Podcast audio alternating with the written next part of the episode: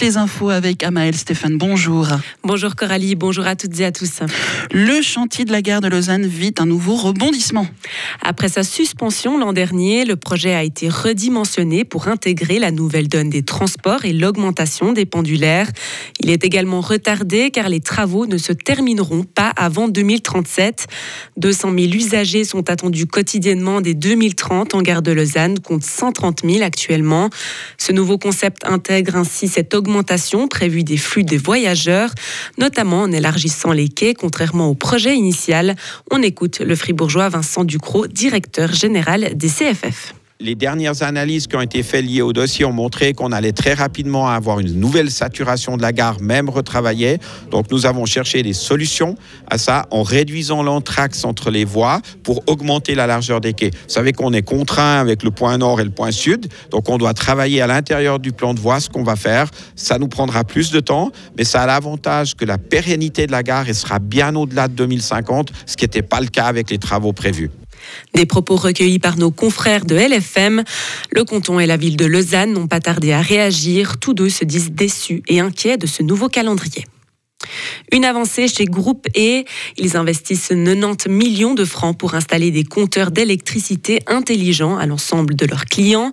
Ces appareils doivent permettre de connaître au quart d'heure près sa consommation et de voir aussi directement les répercussions de mesures d'économie d'énergie, comme un abaissement de la température du logement par exemple. Les premiers compteurs intelligents ont déjà été installé il y a quelques mois dans le canton de Neuchâtel. Dès le mois de juin, le déploiement touchera également le canton de Fribourg. L'objectif est d'installer 250 000 compteurs d'ici six ans. Des travaux à Fribourg ont permis de découvrir des fortifications anciennes. Les archéologues ont trouvé à l'avenue de Tivoli des murs qui datent du 16e au 18e siècle et un pont qui devait donner accès à la ville.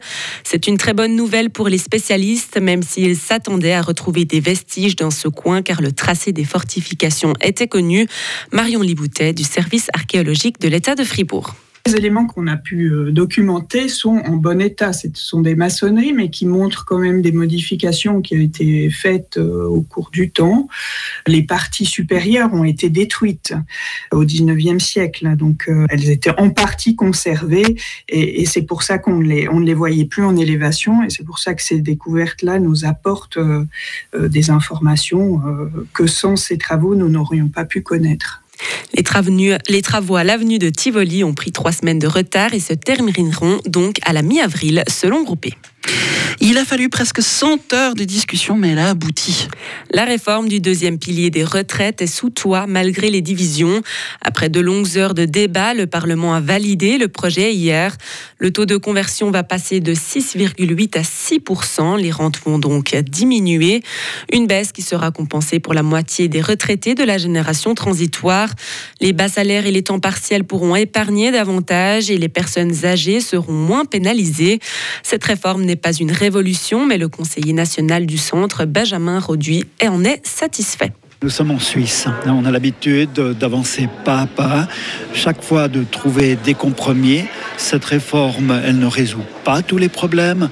Par contre, elle ouvre la porte aussi à des réformes futures, comme pour la VS. Hein, on voit très bien que le Conseil fédéral a jusqu'en 2026 pour proposer des mesures qui seront mises en place entre 2030 et 2040.